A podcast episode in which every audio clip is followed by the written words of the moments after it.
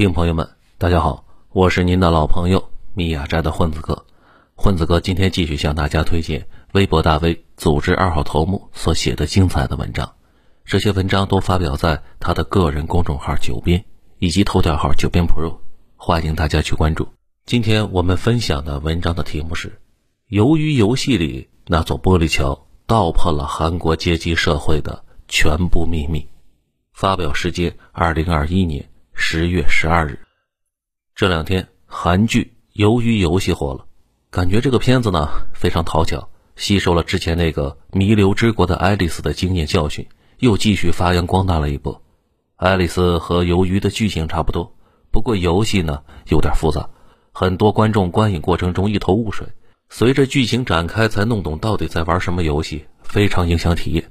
这次鱿鱼干脆一撸到底，一群成年人。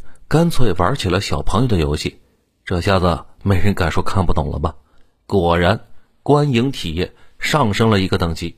相同类型的影片，由于甚至爆出抄袭爱丽丝，但是由于依旧要比爱丽丝成功的多，很多人都没听过后者。不过，作为一部成功的商业片，不搞点过度解读是不可能的。尽管导演可能也没想那么多，看过的人自发的就把解读给安排上了。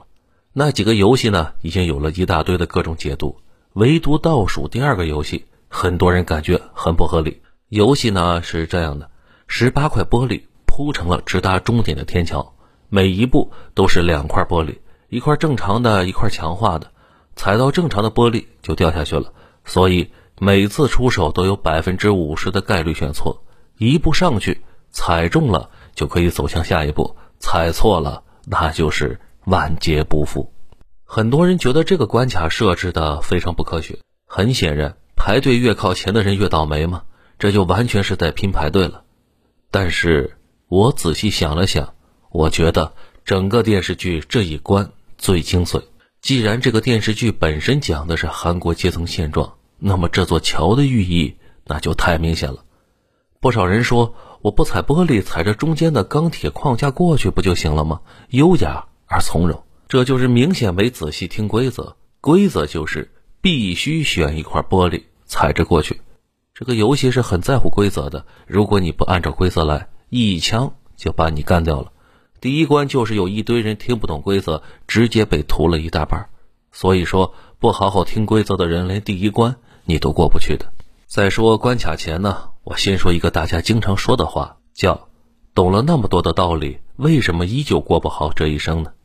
其实能不能过好跟道理没关系，道理本身并不是生产力啊。底层逆袭基本只有两条路，一条是吃别人吃不了的苦，另一条是冒别人冒不了的险，最终都得落实到往前走这个问题上。问题是现实中我们不可能掌握了全部的信息再出发，每次迈步本质都是一种对赌，类似你能不能豁出去，拼命学习，争取考个好学校。你敢不敢只身去大城市，甚至出国闯荡？你有没有勇气去挑战别人都不敢挑战的项目？敢不敢搭上身家去创业？如果都不敢，而且还很虚，连勤奋都做不到，那人生就掉坑里了。每次迈步都需要的是勇气，而人的一生往往就那么几次选择的机会，错过就再也没有了。这就很像今天讲的这个游戏了，懂了道理没什么用。最后的关键是每次往出迈一步，那个玻璃桥可以看作是一条通往上层的阶梯，隐隐约约，若隐若现，看着一步之遥，但是真去走却容易万劫不复的。也就是说，你坚决不去做选择，站在原地，那注定过不好。但是往前走也不一定有好的结果。当然了，我这里说的是韩国这种资本主义国家，大家不要乱想，尤其不要恶意联想啊。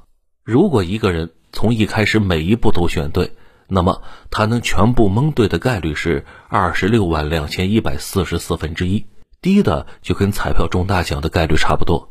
恰好中奖倒也是个跨越阶级的办法。那么有什么办法通过这条路能走到对面吗？从现在来看，这么几种办法基本上对应着的是真实社会里的几条路。第一条就是硬走了，凭借着运气往下走，争取每一次。都猜中，这个概率呢太低太低了，不过也不是不可能。毕竟游戏参与的人只要足够多，总会有那么几个能够全部猜中的。有句话不是说吗？如果有足够多的猴子一起敲键盘，总能敲出一部《哈姆雷特》。这类人呢比较少，但总是有那么几只漏网之鱼。塔勒布还给这种人起了个外号叫“幸运的傻子”。尽管不多，但是总会有的。事实上，电影里的男主角这人啊非常有争议，片方竭力想把他塑造的正面一些。不过事实上，这个人除了廉价的善良，再没有任何优点了。他唯一想到过的妙招就是舔，除此之外没有什么牛逼操作。脑子不好，性格柔弱，也没有办法去做艰难的决定。但是全程开挂，主角光环助力通关。如果强行说剧情合理，那么这货就是这类的幸运的傻子。当然了，还有一类人，就跟电视剧里面的情节似的，可能正好是研究玻璃的，他能看出来不同玻璃材质的差别。这类人对应的是我们世界少数的技术天才。不过这类人往往自己通关之前会助力别的野心家通关过去的。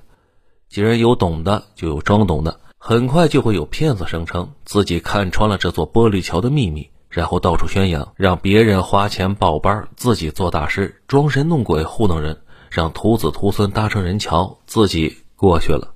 现实世界中更多的是第二类，就是按照前人走过的路往下走，比如爷爷给踩了一块玻璃。爹又给踩了一块，到你这里了，你起步就比别人靠前一大截。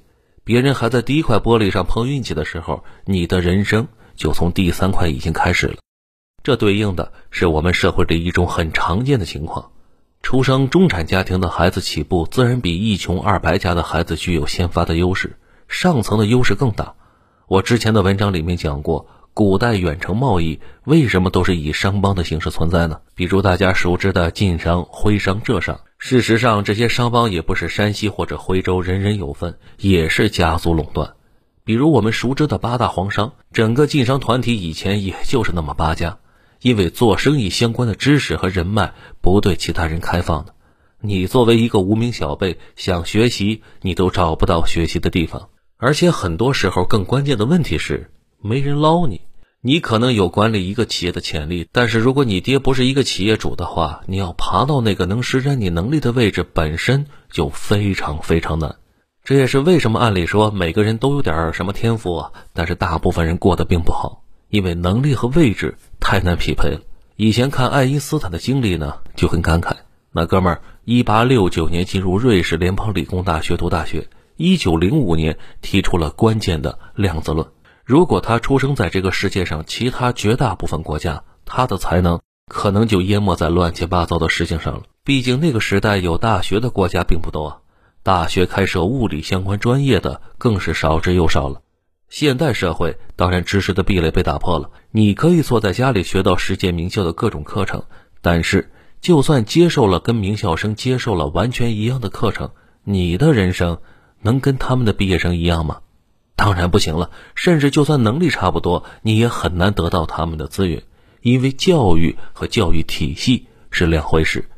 前者让你学习到之前不知道的东西，而后者呢，他还培养社会关系。在认证之后，就算是一坨翔，那也是镀金的翔，也就获得了社会的普遍支持。更有甚者，能让你获得一种联盟效应，比如他们韩国，整个上层基本都是学长学弟，一般都是首尔大学毕业。然后去日本和美国的名校进一步深造，原因我之前也讲过，韩国整个国家的经济就是日本和美国投资出来的，日本是韩国的前夫，现在韩国又在给美国做小，还跟前夫藕断丝连，大概呢就是这么个关系了。所以去日本和美国读书，有利于和上游的投资人搭上关系，到时候互相照应。比如三星的那个李在镕，他就是典型的韩国上层路线。本科首尔大学，硕士日本庆应大学，博士哈佛大学，这就和韩国、日本、美国很多高层就成了学长学弟关系了。这种互相捞的潜规则，混过职场的人都懂这个道理。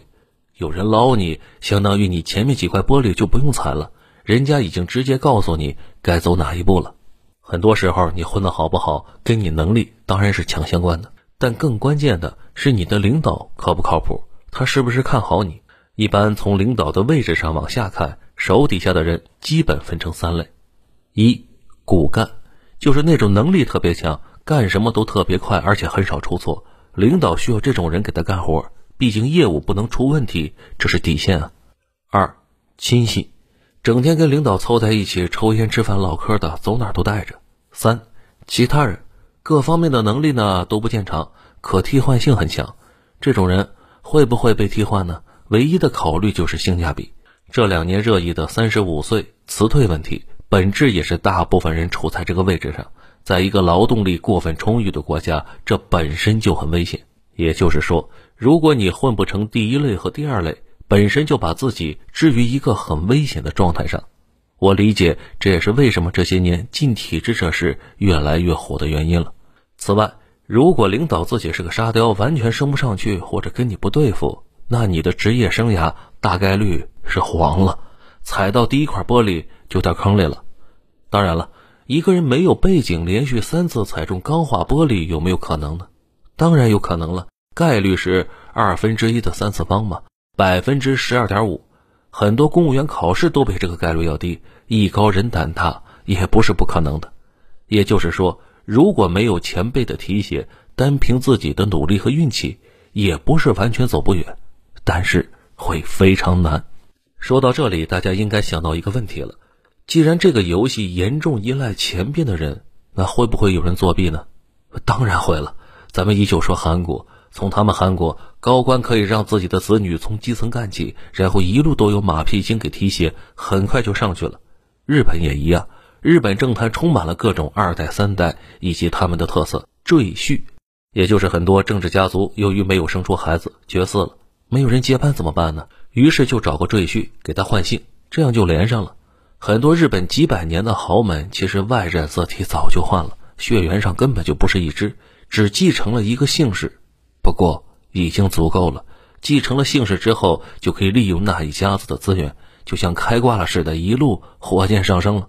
比如那个大久保利通，他本来是个穷困潦倒的下级武士，明治维新期间，果断地抓住了命运的脖子，并且在历次冒险中都冒险成功了，后来身居高位。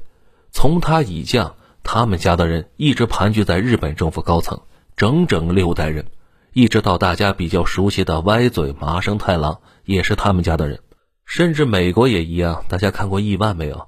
里面的男主要去竞选州长，他爹给他找大佬帮忙，本身也是一种作弊模式。如果你没有这方面的资源跟他竞争，必然会处于一个劣势。也就是说，你随机去踩玻璃，有一定概率选对，但是要低得多。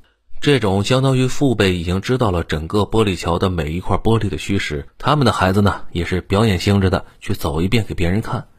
一般来讲，社会越发展，这种孩子越多，这种人越多，终点线附近的人多的都站不下去了，其他后来过去的人都被挤下去了，这样爬升越来越难。一开始有人凭借着运气踩完十八块玻璃也能到达终点，后来发现到了终点根本没地方站，而且也不一定能过去。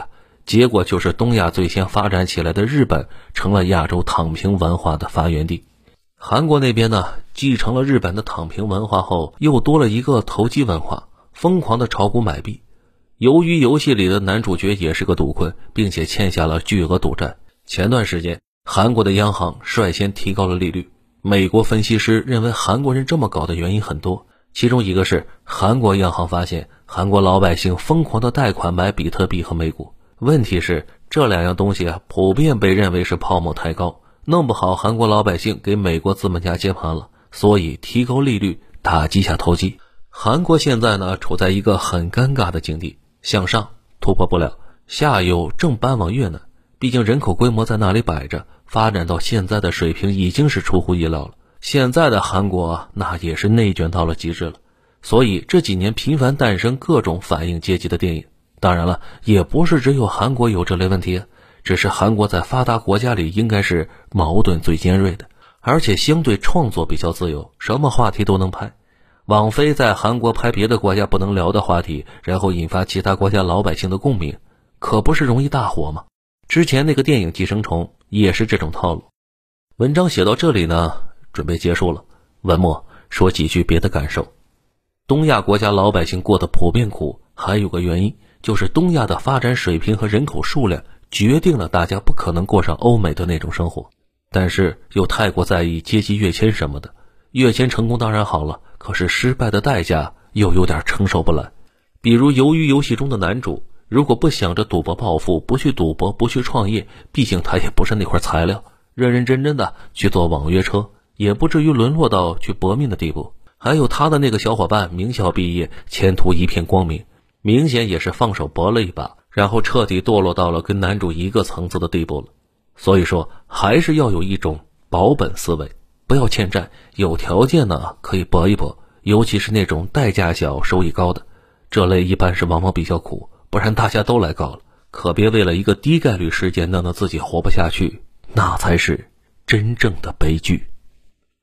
好了，文章到这里就结束了。感谢九边大佬，我是您的老朋友密雅斋的混子哥。如果您喜欢这个节目，请订阅并分享给您的朋友们。如果您能给这个专辑《九边里的故事》一个五星好评的话，那将是对主播最大的鼓励和支持了。好了，我们下期节目再会。